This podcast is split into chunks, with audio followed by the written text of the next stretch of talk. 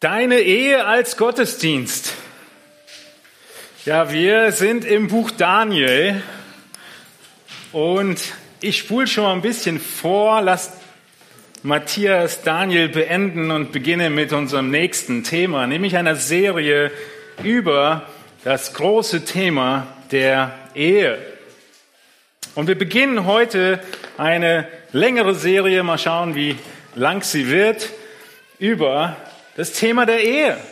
Und mit den grundlegendsten Wahrheiten heute, dass die Ehe ein Gottesdienst ist.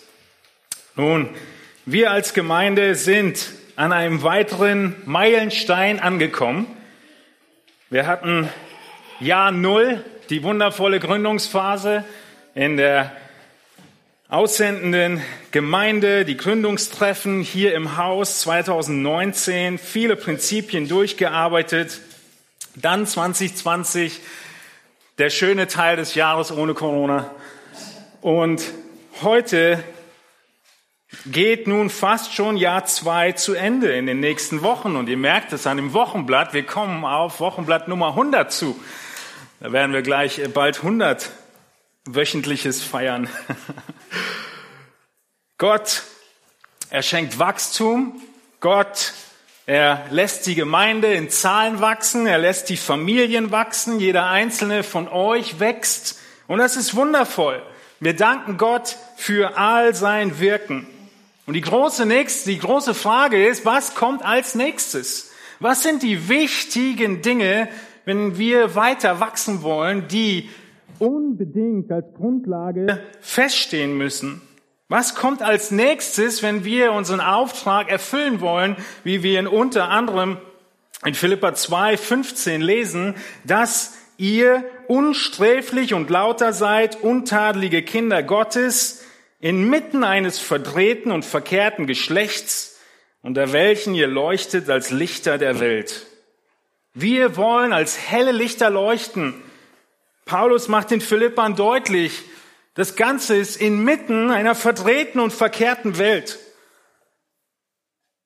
Nun, letzte Woche wurden wir eindrücklich daran erinnert, dass es was gibt? Einen geistlichen Kampf.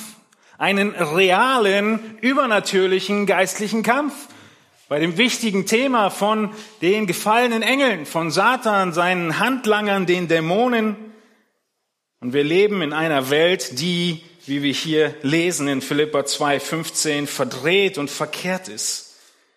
Auch das ist anders formuliert geistlicher Kampf, den Paulus hier den Philippern vor Augen hält. Nun, wie geht der Satz weiter? Wie geht Philippa 2,15 weiter? Wie können wir, wie er Paulus hier fordert, unsträflich und lauter sein und untadelige Kinder Gottes? Sehen wir in Vers 16, indem ihr das Wort des Lebens darbietet, mir zum Ruhm am Tag des Christus, dass ich nicht vergeblich gelaufen bin, noch vergeblich gearbeitet habe. Das Ganze geschieht, indem ihr das Wort darbietet. Darbietet heißt umklammern, festhalten, darauf achten. Das ist unser Auftrag, indem wir aufs Wort schauen und das Leben, was dort steht, leuchten wir. Nun, einer der schwerwiegendsten Bereiche und dunkelsten Bereiche unserer Gesellschaft, in denen Gottes Wort verdreht wird, ist Gottes Plan für Ehe, Familie, Sexualität, Erziehung und sein Design. Wenn wir zurück zu uns als Gemeinde kommen, was kommt als nächstes? Was ist der nächste wichtige Schritt, um weiter zu wachsen? Wir sind überzeugt davon, dass der nächste Schritt ist, dass wir in unseren Ehen stark werden und bleiben. Uns vor Augen zu halten, wie dieser zentrale Lebensbereich im Gottes Wort gefestigt wird. Satan und seine Dämonen schaffen es, ganze Gesellschaften und Gemeinden zu lähmen. Mit einem ganz einfachen Taktik die Ehen zu zermürben. Und das sehen wir die ganze Kirchen- und Weltgeschichte hindurch. Und deshalb sagt uns Gottes Wort, wir sollen nicht überrascht sein über die Taktiken des Satans. Wir kennen sie. Und unsere Ehen gehören dazu. Nun, vielleicht fragst du dich, eine Serie über Ehe, für wen soll die sein? Ich würde jetzt gerne jeden Einzelnen in die Augen gucken und sagen, für dich. Jeder Einzelne ist Ziel dieser Attacken. Sogar wenn du im Moment gar nicht in der Ehe stehst, wirst du von allen Seiten beeinflusst mit falschem Denken und Überzeugungen der Ehe. Vielleicht sagst du, ah, ich weiß das alles schon. Aber wir benötigen die Schärfung unserer Gedanken. Wir benötigen die Schärfung unseres Gewissens, weil alles um uns herum darauf ausgerichtet ist, dass eben das abgestumpft wird. Wir müssen verstehen, dass die Ehe zum geistlichen Kampf dazugehört. Wir müssen verstehen, dass deine Ehe im Visier des Widersachers ist. Du musst vor Augen haben, dass an deiner Ehe dein ewiger Lohn hängt. An deiner Ehe die Leuchtkraft in dieser Welt hängt und das Zeugnis für Christus.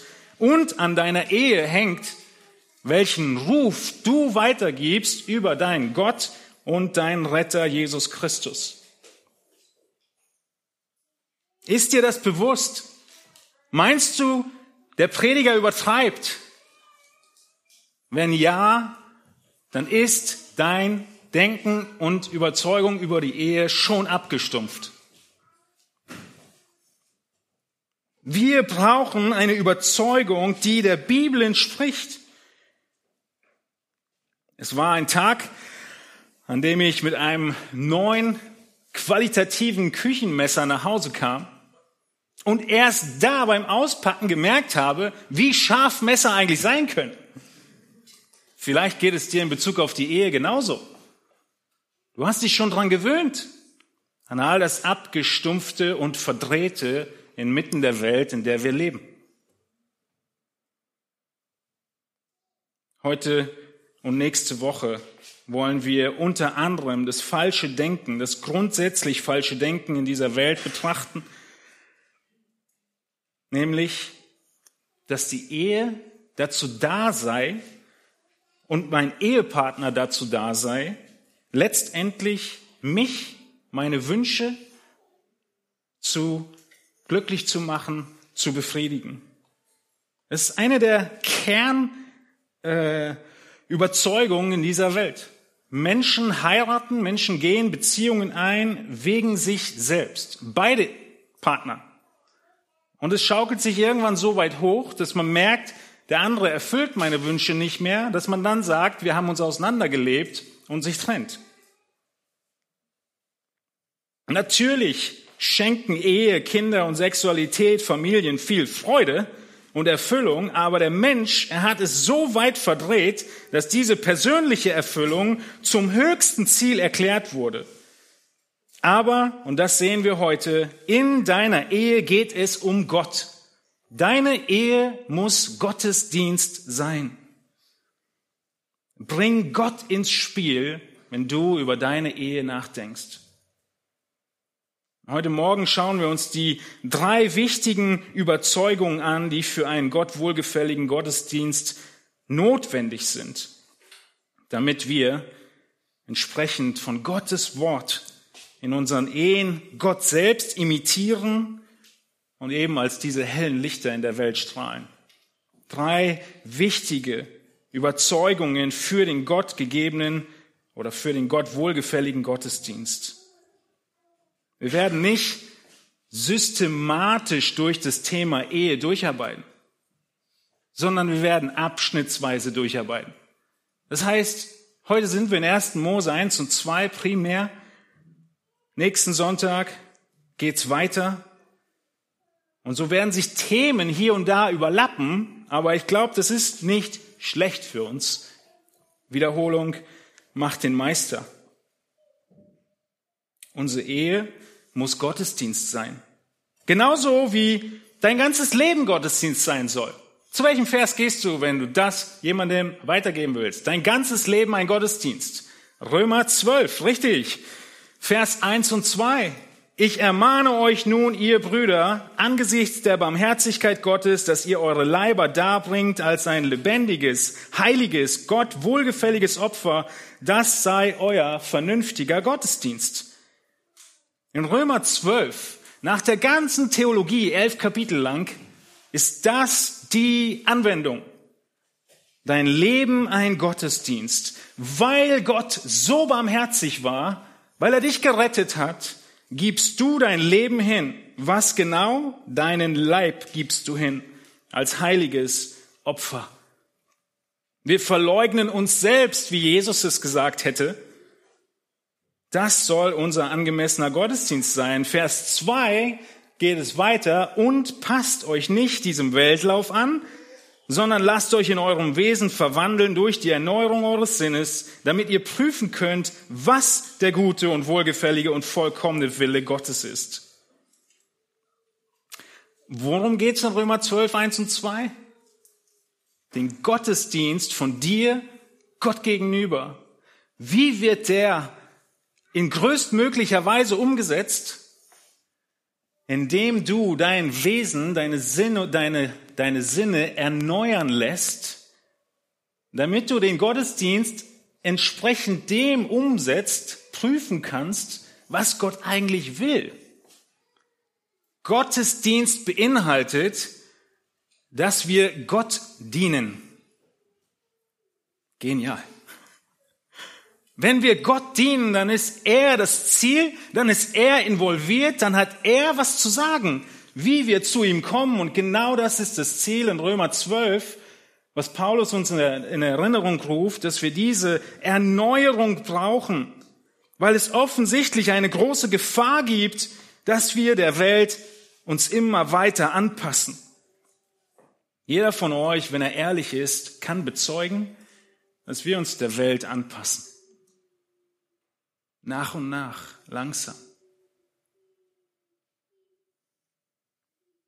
Manchmal sind wir über uns selbst schockiert, dass wir über gewisse Dinge, die wir beobachten und mitbekommen, nicht mehr schockiert sind, obwohl sie abgrundtiefe Sünde sind. Wir sind schockiert darüber, was für Gedanken und Möglichkeiten uns auf einmal kommen, was wir tun könnten, worauf wir nie gekommen wären, weil wir genau wissen, es wäre Sünde. Wenn wir ehrlich sind, können wir bezeugen, dass wir in der Gefahr stehen, uns diesem Weltlauf anzupassen und dass der Sinn erneuert werden muss. Wenn du das nicht tust, dann kannst du nicht unterscheiden zwischen dem Willen Gottes. Seht ihr?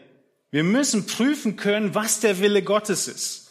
Wenn wir nicht den Willen Gottes tun, welchen Willen tun wir dann? Meinen oder anders gesagt, Satans. Weil in der gefallenen Natur stehen wir unter der Herrschaft Satans. Es gibt keine Grauzonen. Und so drastisch müssen wir das sehen. Was sind die zwei großen Sichtweisen in der Welt in Bezug auf die Ehe? Sie ist für mich. Die Ehe ist absolut unnötig, ist eine weitere. Warum die Ehe? Vielleicht noch für die Lohnsteuer. Und die letzte, die dritte ist die größte. Die Ehe ist eine Erfindung des Menschen. Und weil es eine Erfindung des Menschen ist, können wir sie auch wieder anpassen, überarbeiten. Genau das geschieht, wissen wir natürlich sehr gut. Und deshalb brauchen wir Belehrung von Gott.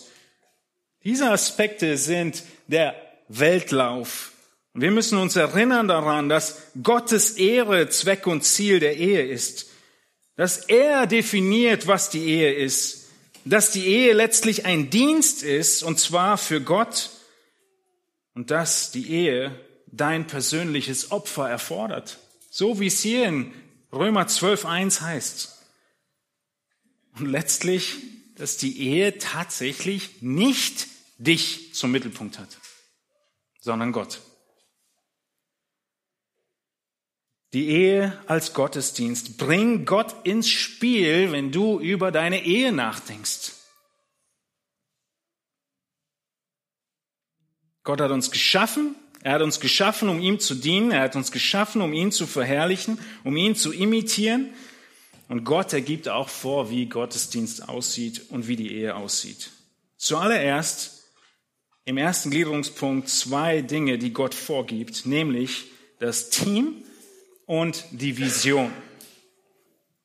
Gott gibt das Team und die Vision vor. Wir beginnen in 1. Mose 1. Wir gehen zurück zur Schöpfungsgeschichte der Bibel. Gott selbst, er erschafft die Welt in sechs Tagen, a 24 Stunden. Und am sechsten Tag heißt es in 1. Mose 1, 26, und Gott sprach, lasst uns Menschen machen nach unserem Bild, uns ähnlich, die sollen herrschen über die Fische im Meer und über die Vögel des Himmels und über das Vieh und über die ganze Erde, auch über alles Gewürm, das auf der Erde kriecht. Und Gott schuf den Menschen in seinem Bild. Im Bild Gottes schuf er ihn, als Mann und Frau schuf er sie. Und Gott segnete ihn. Und Gott segnete ihn und sprach, seid fruchtbar und mehrt euch und füllt die Erde und macht sie euch untertan und herrscht über die Fische im Meer und über die Vögel des Himmels und über alles Lebendige, das sich regt auf der Erde. Der sechste Tag der Schöpfung. Der Mensch wird geschaffen. Wie? Als Mann und Frau wird er geschaffen. Vers 27. Mit einem klaren Auftrag wird er geschaffen, nämlich Vers 26 zu herrschen, Vers 28 fruchtbar zu sein und sich die Erde untertan zu machen und über sie zu herrschen. Einige Beobachtungen in diesem Text. Die erste Beobachtung ist, und Gott sprach. Wer ist Urheber der Ehe? Gott oder Mensch? Gott ist Urheber der Ehe. Er spricht. Er sagt, wir wollen Menschen machen. In der Einzahl oder im Plural? Geht es um Adam? Nein, es ist schon in dem Plural geschrieben. Er hat schon die Ehe vor Augen und die Menschheit. Gott, er ist Urheber und stellt euch vor, sein Urheberrecht verfällt nicht. Das zweite ist, wie sieht das Team aus, was er schafft? Es sind zwei Menschen, Mann und Frau, wie es in Vers 27 deutlich wird. Diese beide sind in Gottes Ebenbild geschaffen. Vers 27. In seinem Bild, im Bild Gottes schuf er ihn, als Mann und Frau schuf er sie. Unsere Gesellschaft, sie findet es legitim, wenn zwei Männer oder zwei Frauen eine sexuelle Beziehung haben und das Unfassbarste daran, sie nennen es auch noch Ehe. Es geht direkt eben gegen 1. Mose 1, wo Gott Urheber ist und das Team der Ehe zusammenstellt. Ein Mann und eine Frau. Wenn Gott sagt, lass uns Menschen machen, ein Mann und eine Frau, heißt es dann, dass jeder heiraten muss? Nein. Heute betrachten wir 1. Mose 1 und 2, können nicht auf alle Aspekte eingehen. Jesus und Paulus machen beide deutlich, dass die meisten heiraten, aber nicht alle weder heiraten können noch werden. Jesus selbst war Single, Paulus war Single, aber die Ehe, sie hat eine ganz besondere Aufgabe in Gottes Schöpfungsordnung und das werden wir auch in den nächsten Predigten weiter ausarbeiten. Dennoch heißt es nicht, dass jeder heiraten muss oder kann. Dieses Team Ehe aus Gottes Sicht sind aber immer ein Mann, eine Frau, ein Leben lang. Und Gott ist der Urheber. Nun, die ersten Beobachtungen waren also, wer ist der Urheber und wie sieht das Team aus? Und die dritte Frage ist, was ist der Auftrag? Ich glaube, der Auftrag an die Menschheit und an das erste Ehepaar ist für viele von euch überraschend. Nicht generell, ihr habt wahrscheinlich alle schon 1. Mose 1 gelesen. Aber der Auftrag, das was überrascht, ist, dass wir bemerken, es gibt für beide nur einen Auftrag. Mann und Frau wird gemeinsam ein Auftrag gegeben. Wie lautet der? Zwei Komponenten. Mehrt die Erde und herrscht über sie. Es ist nicht geteilt. Eva wird nicht der Auftrag gegeben, die Erde zu mehren und Adam zu herrschen. Das ist manchmal unser Denken, unsere Wahrnehmung. Sondern es gibt einen gemeinsamen Auftrag, das sehen wir den ganzen Text hindurch. Hier im Plural in Vers 26. Die, beide gemeinsam, sollen herrschen. Als Mann und Frau schuf er sie, Vers 27, er segnete sie und spricht zu ihnen beiden, seid fruchtbar, mehrt euch, füllt die Erde, macht sie euch untertan. Auch das ist Auftrag für Adam wie für Eva und herrscht, lieber Adam und liebe Eva, über die Erde. Ist dir als Ehepaar bewusst, dass du mit deiner Frau einen einzigen Auftrag hast. Eine Berufung, für die ihr lebt. Ein Grund, warum ihr existiert. Lieber Ehemann, deine Frau ist direkt von Gott mitbeauftragt. Der Text macht nicht deutlich, dass sie deine Dienerin wäre, auch nicht deinen Befehlen unterworfen sei. Sie hat den Auftrag genauso bekommen wie du, an deiner Seite. Seite an Seite, nicht unter dir und nicht über dir. Und deshalb sehen wir in 1. Mose 1, wie Gott Mann und Frau schafft, gleichwertig in seinem Ebenbild. Die Frau als Kameradin für dich, lieber Ehemann, als Freundin, als Kind Gottes, als Miterbin der Gnade. Liebe Ehefrau, Gott hat dir einen speziellen Bereich der Mitherrschaft dieser Erde übertragen. Seite an Seite mit deinem Mann. Dein Rat ist gefragt, deine Einsicht ist hilfreich, deine spezielle Rolle an der Seite deines Mannes unersetzbar. Du bist für deinen Mann geschaffen.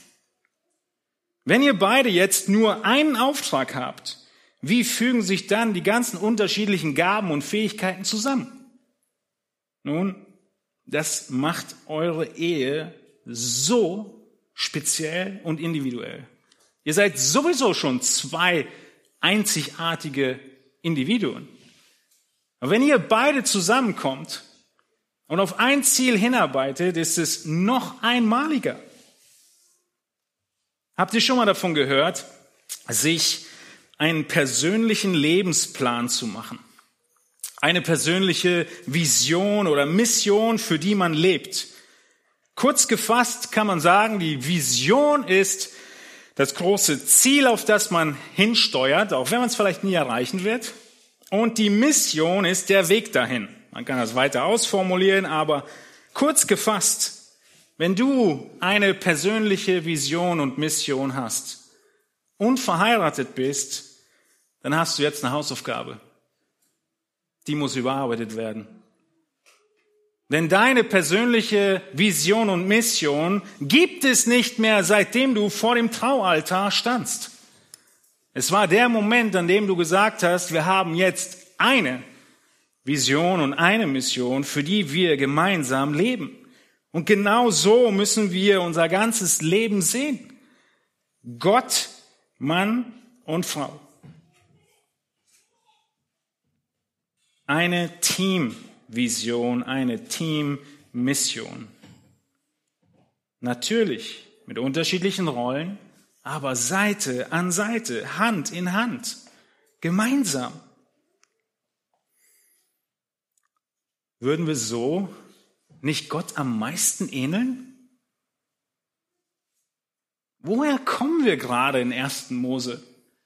Wie kommt Gott dazu, dass er hier im Plural von sich spricht? Lasst uns Menschen machen. Gott spricht von sich als Vater, Sohn und Heiliger Geist. Die Dreieinigkeit wird hier in 1. Mose 1 schon angedeutet, später in der Schrift weiter ausformuliert. Würden wir Gott nicht am meisten ähneln, wenn wir eins sind in der Ehe mit zwei Persönlichkeiten und trotzdem ein Ziel haben, eine Vision haben, eine Richtung haben, in die wir gehen, mit unterschiedlichen Aufgaben, die jeder ähm, vollbringt, wie es beim Vater und beim Sohn auch gewesen ist.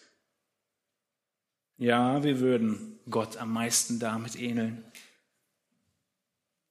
Der Sohn setzt er nicht in völliger Unterordnung, in uneingeschränktem Gehorsam seinen Vater gegenüber und in größter Aufopferung seines Willens den Willen seines Vaters um? Genau das tut der Sohn. Und so sehen wir in 1. Mose 1, wie du Gott ins Spiel bringen musst in deiner Ehe. Denn deine Ehe soll seine Dreieinigkeit widerspiegeln. Er hat deshalb uns als Mann und Frau in seinem Bild geschaffen, damit wir Gemeinschaft haben und diese Ergänzung, zwei Leute und trotzdem eins, widerspiegeln, wie Gott drei Personen in einem ist. Wir sind eigentlich nicht nur eins plus eins gleich eins, sondern wir sind eins plus eins plus eins gleich eins. Weil wir haben Gott, den Mann und die Frau. Und das lesen wir in 1. Mose 2, 24 als Höhepunkt dieser Schöpfung. Darum wird ein Mann seinen Vater und seine Mutter verlassen und seiner Frau anhängen und sie werden ein Fleisch sein. Hier haben wir die erste Trauung, die vollzogen wird in der Weltgeschichte. Bemerkung, ja, ein Zitat von John Piper aus dem Buch äh, Einfach himmlisch. In der Trauung haben weder der Mann noch die Frau noch ein Pastor oder ein Elternteil die Hauptrolle. Er spricht von deiner Trauung. Das Wesentliche in der Trauung tut Gott. Gott verbindet einen Mann und eine Frau zu einer Einheit. Die Welt weiß das nicht. Das ist einer der Gründe, warum die Ehe so nachlässig behandelt wird. Piper weiter, und weil Christen oft so handeln, als wüssten sie es auch nicht, wird die Ehe auch innerhalb der Gemeinde nicht als das Wunder gesehen, das sie tatsächlich ist. Die Ehe ist Gottes Werk, weil sie eine Einheit als ein Fleisch ist, die Gott selbst vollzieht. Unsere Sichtweise über Ehe bekommt ein ganz anderes Bild, wenn wir vor Augen halten, dass Gott das getan hat, zusammengefügt hat, wie Jesus später hinzufügt in Matthäus 19, soll der Mensch nicht mehr scheiden. Also bring Gott ins Spiel, wenn du über deine Ehe nachdenkst. Wir gehen nochmal weiter zu oder zurück zu 1.28, wo wir sehen, wie der ganze Auftrag Gottes beginnt an Mann und Frau. Es heißt in 1. Mose 1.28, und Gott segnete sie und sprach zu ihnen. Der Auftrag kommt Fruchtbar sein, mehrt euch, füllt die Erde, macht sie euch untertan, herrscht. Aber er beginnt in den ersten Worten womit? Mit einem Segen, mit einem Zuspruch, mit einer Untermauerung. Das ist Gottes Wille. Das ist, was Gott möchte. So, genau so hat er sich das vorgestellt. Dieses Team, Mann und Frau, dieser Auftrag, sie führen zu Gottes Segen innerhalb von Gottes Willen, hat auch deine Ehe diesen Segen. Wenn du innerhalb deiner Rolle und mit dieser Sichtweise in deiner Ehe lebst. Und Segen bringt immer Freude. Vielleicht habt ihr die Serie der Bergpredigt damals schon mitgehört. In Matthäus 5, glückselig sind. Manchmal wollen wir irgendwie das die Bedeutung der, der Seligpreisung auf selig irgendwie friedlich oder so runter reduzieren. Aber das Wort sagt tatsächlich, voll Freude und Glück sind. So wie Psalm 1. Und so auch hier, Gott will dem Menschen Freude schenken und deshalb schenkt er dem Mann eine eine wichtige Absicht Gottes. Er segnet die Ehe. Also, Adam tigert durch die ganze Natur, gibt allen Tieren einen Namen, findet keinen, der zu ihm passt. Und Gott beschenkt ihn und segnet ihn und gibt ihm Freude, indem er ihm Eva schenkt. Gott ist der Urheber, das Team sind Mann und Frau, der Auftrag ist, zu mehren, zu regieren, Ordnung zu halten, Frieden zu schaffen. Was heißt es, dass Gott hier davon spricht, dass sie sich mehren sollen? Seid fruchtbar und mehrt euch. Gilt der Auftrag heute noch? Oder ist er abgeschlossen? Ist die Welt bevölkert und damit sind wir durch? Nein, der Auftrag gilt. Der Auftrag wird mehrfach wiederholt in der Schrift. Wir sehen im Leben Jesu, dass, naja, man soll nicht vergleichen, aber auf jeden Fall die Menschengruppe, die er sehr, sehr liebt, sind die Kinder. Jesus liebt Kinder. Wenn du Christ bist, dann liebst du Kinder. Was heißt, mehrt euch? Es heißt, Kinder zu bekommen, wenn Gott sie schenkt. Die Bibel spricht an vielen Stellen darüber. Aber es geht nicht einfach nur darum, Kinder zu zeugen, sondern der Auftrag ist viel größer. Es geht bei dem Auftrag nicht um die Bevölkerung der Erde. Das ist nicht Gottes Ziel gewesen. Was ist Gottes Ziel mit der Erschaffung des Menschen gewesen? Anbeter zu haben. Sogar mit der Erschaffung der Engel, wie wir gelernt haben, vorletzte Woche. Gott möchte angebetet werden und deshalb schafft er den Menschen. Und wenn er jetzt dem Menschen und euch sagt, mehrt euch, dann meint er damit, macht zu Jüngern. Nicht nur bekommt Kinder, sondern macht zu Jüngern. Ihr habt diesen Plan nicht erfüllt, wenn ihr nicht alles daran setzt, Kinder zu Jüngern zu machen. Und wir können so weit gehen zu sagen, auch dieses Mehren ist natürlich kein absoluter Auftrag oder Fluch, wenn das nicht geschieht, sondern es ist eben dieses primäre Ziel, geistliche Kinder zu haben. Und so sehen wir das im Laufe der Schrift an vielen Stellen, dass das der Fokus ist, um den es letztlich geht. Nicht die leiblichen Kinder, sondern das Hingehen das Umsorgen, das Jünger machen. Bei kinderlosen Ehepaaren kann sich das zeigen in ihrer Hingabe und Dienst an Menschen, manchmal auch in Pflege oder Adoption. Bei Singles zeigt sich genau dieser Auftrag in ihrer Hingabe an das geistliche Nähren und Pflegen und Umsorgen. Paulus ist ein Beispiel davon. Er nennt Timotheus sein Kind im Glauben. Jesus stimmt mit ein, Petrus stimmt mit ein dass man in Gottes Familie Kinder und Erben nicht primär durch Ehe und Fortpflanzung bekommt, sondern durch Glauben und Wiedergeburt. All die werden Kinder bezeichnet.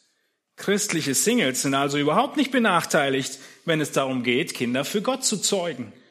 Sie haben in mancherlei Hinsicht, wir kommen zu 1. Korinther 7 irgendwann, sogar Vorteile.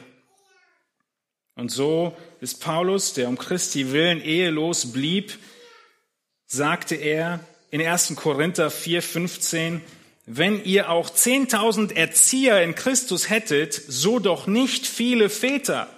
Denn in Christus Jesus habe ich euch gezeugt durch das Evangelium. Merkt ihr, wie er diese Sprache benutzt? Und wir im Neuen Testament merken, in welche Richtung dieser Auftrag geht. Mehrt euch. Das ist nichts anderes wie Matthäus 28 am Ende des Tages. Und so kann auch von Paulus gesagt werden in 1. Thessalonicher 2,7, wir sind in eurer Mitte gewesen, wie eine nährende Frau ihre eigenen Kinder pflegt. Er als Single-Mann genau das ausgelebt. Und genau so kann auch von vielen christlichen Single-Frauen gesagt werden, sie waren eine großartige Mutter, auch wenn sie nie geheiratet haben. Also, ob Single, kinderlos oder Familienplanung abgeschlossen, du hast weiterhin den Auftrag zu mehren, Jünger zu machen, geistliche Kinder aufzuziehen. Und er wurzelt in der Schöpfung. Er wurzelt darin, dass Gott sagt, ich schaffe Menschen und sie sollen meine Anbeter sein. Was sind also die ersten zwei wichtigsten Überzeugungen für den gottgefälligen Gottesdienst der Ehe? Gott definiert das Team und er definiert die Vision. Er gibt den großen Auftrag, nämlich mehren und herrschen.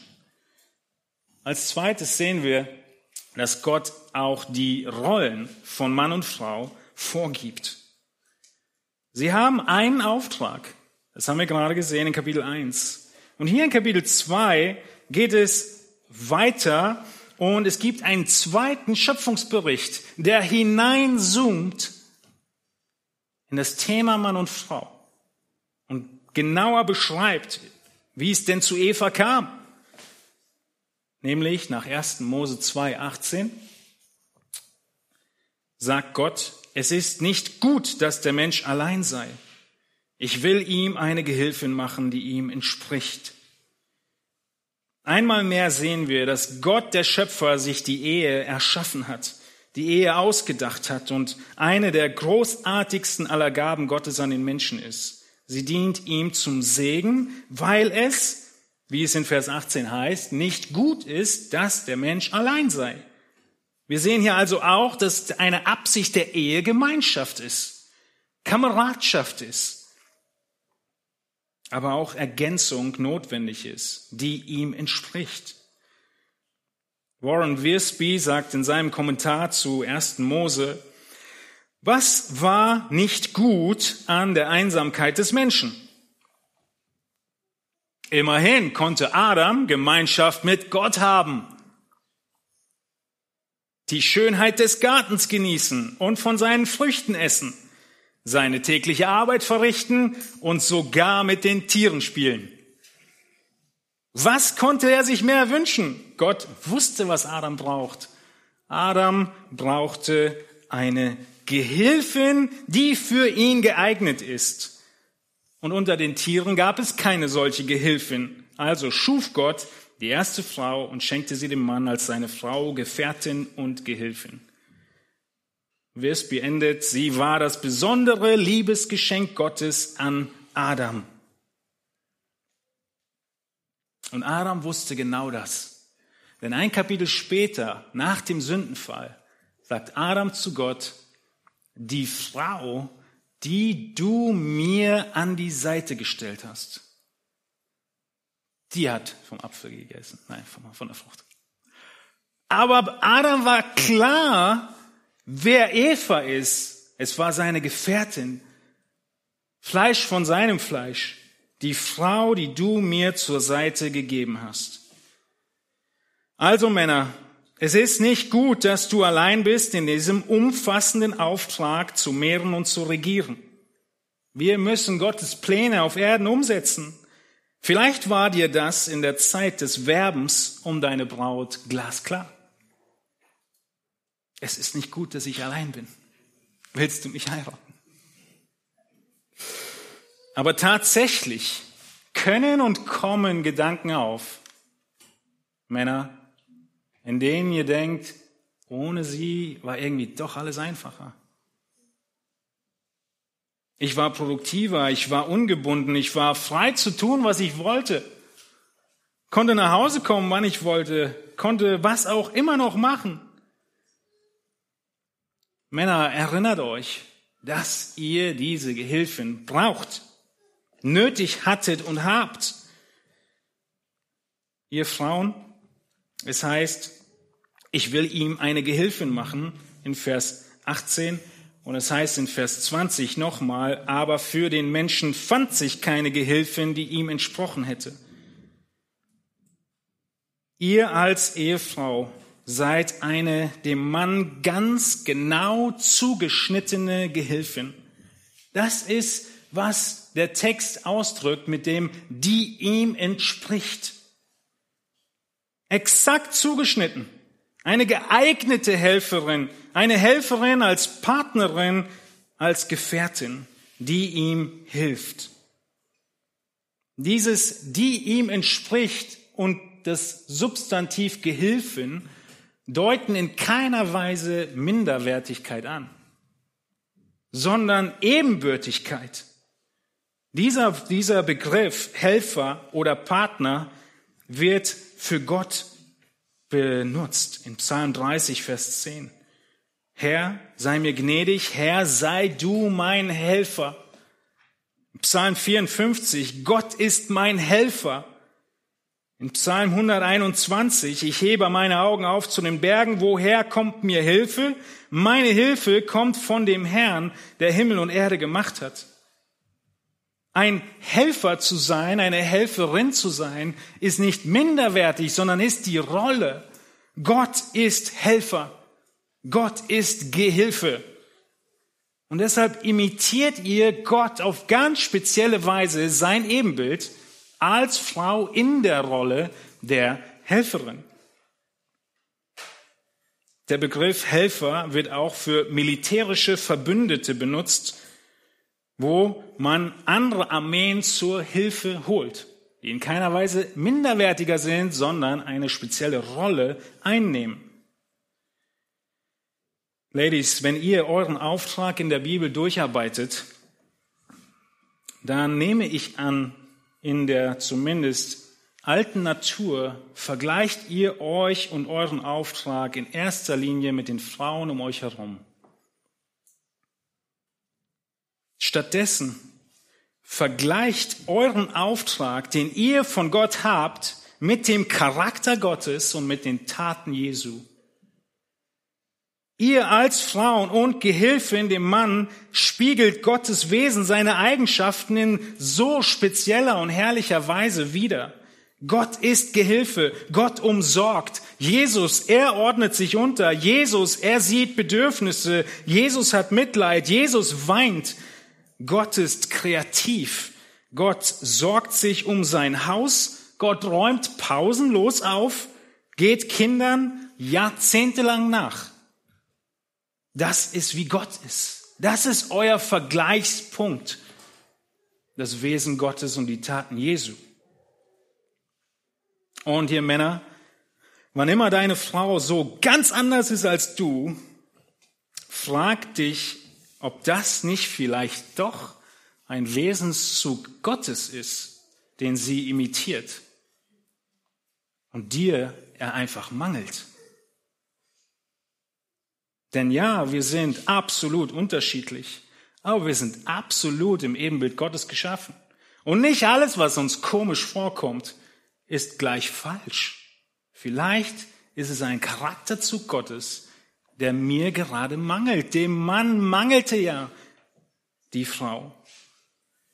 Und so heißt es in diesem Adjektiv, der ihm entspricht, ups, äh, ja, in 1. Mose 2, dass der Gegensatz betont wird zu den Tieren, die eben nicht entsprochen haben und diese Partnerschaft im Auftrag zu mehren, zu herrschen und zu regieren wurzelt. Was tut Gott also? Er erschafft ein Wesen, das perfekt zum Mann passt, eine Frau. Und damit Adam das kapiert, muss er vorher allen Namen geben und verstehen, Niemand anders ist es, der für diese Aufgabe geeignet ist. Also muss das Geschöpf der Frau aus dem Mann gemacht sein. Ein Art Genosse im Bild Gottes. Liebe Schwester, auch wenn du bei deiner Trauung schon im Glauben gewesen bist und die absolute Überzeugung hattest, ja, ich will diese Gehilfin sein für diesen Mann, neben dem ich hier stehe, dann können sich auch bei dir Gedanken einschleifen, die genau gleich sind, wie ich sie gerade den Männern gesagt habe. Ohne ihn war alles einfacher. Ohne ihn war ich produktiver, ohne ihn ungebunden und frei zu tun, was ich wollte. Aber auch du musst dich erinnern, du wurdest für ihn geschaffen. Du entsprichst genau dem, was ihm fehlt. Und es ist nicht gut, dass du allein bist. Was ist also die Kurzzusammenfassung? Bring Gott ins Spiel, wenn du über Ehe nachdenkst. Normalerweise denken wir einfach nur an die Situation, an mich, ans Hier und Jetzt. Bring Gott ins Spiel. Und so lesen wir nochmal, wie das Adam durchlebt hat, in 1. Mose 2, 19. Und Gott der Herr bildete aus dem Boden, Erdboden alle Tiere des Feldes und alle Vögel des Himmels und brachte sie zu dem Menschen, um zu sehen, wie er sie nennen würde und damit jedes lebendige Wesen den Namen trage, den der Mensch ihm gebe. Da gab der Mensch jedem Vieh und Vogel des Himmels und allen Tieren des Feldes Namen, aber für den Menschen fand sich keine Gehilfin, die ihm entsprochen hätte. Da ließ Gott der Herr einen tiefen Schlaf auf den Menschen fallen und während er schlief, nahm er eine seiner Rippen und verschloss ihre Stelle mit Fleisch. Und Gott der Herr bildete die Rippe, die er von dem Menschen genommen hatte, zu einer Frau und brachte sie zu ihm. Da sprach der Mensch, das ist endlich Gebein von meinem Gebein und Fleisch von meinem Fleisch. Sie soll Männin heißen, denn vom Mann ist sie genommen. Der Schöpfungsakt Evas, die Rippe genommen, OP beendet und dann beginnt der Schöpfungsakt. Gott ist Urheber der Ehe. Wir sehen es in dieser Phrase, dass er die Frau schafft und dann zu Adam bringt. Gott ist der erste Brautvater. Er nimmt Eva, seine Schöpfung, seine Tochter und bringt sie Adam. Er ist Urheber der Ehe. Er ist es, der hier in diesem Moment die Ehe initiiert, alle Rahmenbedingungen schafft, den Zweck der Ehe festlegt, die Funktion der Ehe und innerhalb dieser Grenzen den Menschen ermutigt, in Freude und Segen die Ehe zu genießen. Piper nennt ihn den ersten Brautvater. Er brachte sie zu Adam. Er schreibt auf Seite 24 in einfach himmlisch, er hat sie nicht versteckt und ließ Adam suchen, sondern brachte sie selbst zum Mann, nachdem er sie geformt hatte. In einem ganz tiefen Sinn war Gott ihr Vater. Und obwohl sie ihm gehörte, weil er sie geschaffen hatte, gab er sie nun dem Mann in diese absolut neue Beziehung namens Ehe, die sich so völlig unterscheidet von jeder anderen Beziehung auf dieser Welt. Und es heißt weiter in Vers 24, Darum wird ein Mann seinen Vater und seine Mutter verlassen und seiner Frau anhängen und sie werden ein Fleisch sein haben wir vorhin schon zitiert. Hier ist er jetzt im Kontext. Gott schafft die Frau aus der Rippe, er bringt die Frau zu Adam und er initiiert und vollzieht die erste Eheschließung. Wer ist es, der hier spricht in 1. Mose 2, 24? Wer sagt das? Wer vollzieht die Ehe? Mose hat's geschrieben. Aber Jesus sagt uns, es war nicht Mose, sondern es war Gott, der hier spricht. In Matthäus 19, 4 sagt Jesus, er antwortete und sprach zu ihnen, habt ihr nicht gelesen, dass der Schöpfer sie am Anfang als Mann und Frau erschuf und sprach? Der Schöpfer spricht und initiiert die Ehe. Dieser Bund der Ehe, ein Mann, eine Frau ein Leben lang, wird aufgehoben mit dem Tod eines Ehepartners. Deshalb sind sie ein Fleisch, weil wenn das Fleisch tot ist, ist auch die Ehe aufgehoben. Gott selbst ist Zeuge dieses Ehebundes, Malachi 2. Gott führt zwei Menschen zusammen und der Mensch soll diese Einheit nicht mehr auflösen, wie wir in Matthäus 19 lesen. Und deshalb erwartet Gott, dass du alles daran setzt, diese Ehe aufrechtzuerhalten, zu pflegen und zu nähren. Und diesen Auftrag, den ihr gemeinsam habt, gemeinsam zu vollbringen. Und deshalb bring Gott ins Spiel, wenn du über deine Ehe nachdenkst. Dietrich Bonhoeffer, ein klassisches Zitat, was auch ich, glaube ich, schon auf der einen oder anderen Trauung gebracht habe ordnet die Liebe und die Ehe zueinander. Bonhoeffer schreibt, wie ihr den Ring erst euch selbst gegeben habt und ihn nun noch einmal aus der Hand des Pfarrers empfangt, so kommt die Liebe aus euch, die Ehe von oben von Gott. So viel höher Gott ist als der Mensch, so viel höher ist die Heiligkeit, das Recht und die Verheißung der Ehe als die Heiligkeit, das Recht und die Verheißung der Liebe. Nicht eure Liebe trägt die Ehe, sondern von nun an trägt die Ehe eure Liebe. Was will Bonhoeffer ausdrücken? Die Ehe ist der antreibende Motor, die Institution, in der du nun stehst. Ob Liebe da ist oder nicht, treibt die Liebe an. Und so lasst uns unsere Rollen erkennen, die Gott deutlich gegeben hat.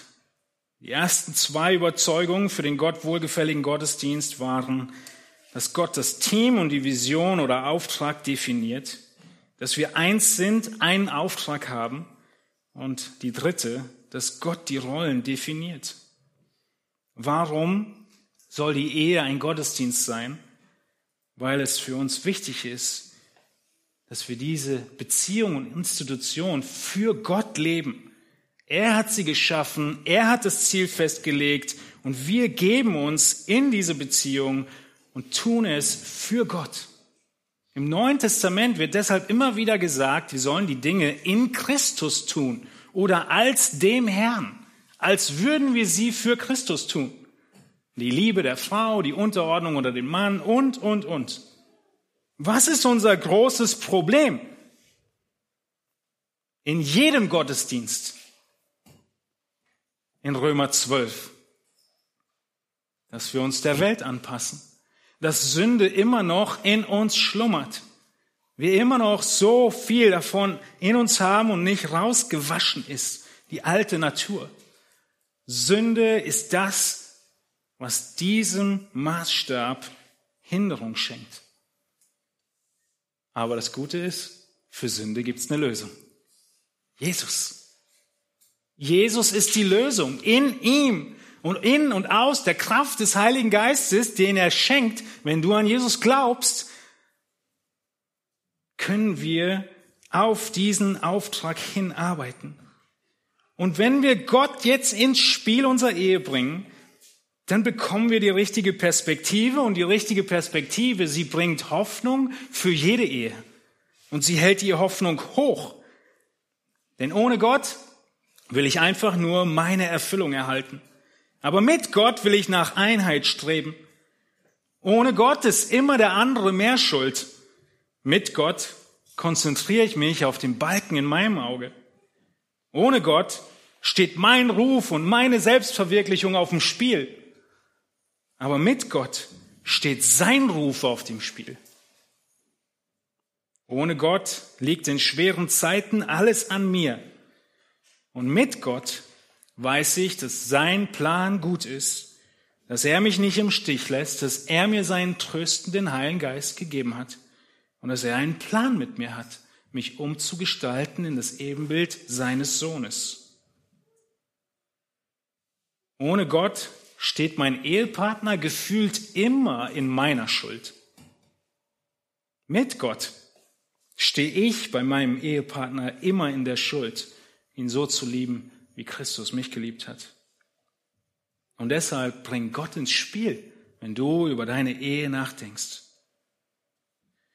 Das Ziel in dieser Serie ist, dass unsere Ehen so aussehen, wie Gott sie beabsichtigt hat, dass sie ihn widerspiegeln, seine Beziehung, seine Gemeinschaft zwischen Gott, Vater, Sohn und Heiligem Geist widerspiegeln.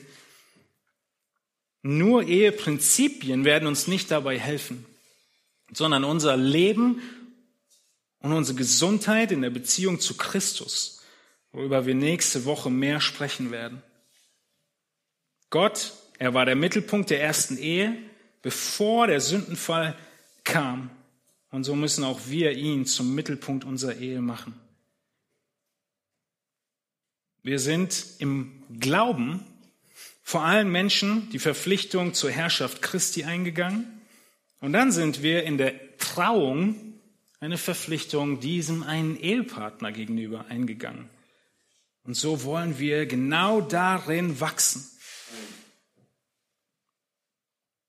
Gott bekommt die Ehre in unserem Dienst für ihn.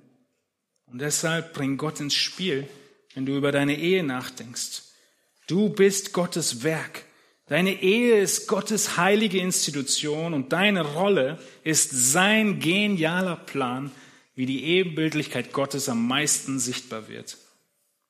Nächste Woche schauen wir uns dann 1. Mose 3 an, das Desaster und Gottes Plan, wie er die Ehe gebraucht, um uns Christus ähnlicher zu machen. Beantworten die brennende Frage, warum dein Ehepartner immer wieder so herausfordernd für dich ist. Lass uns beten. Ihr dürft sitzen bleiben.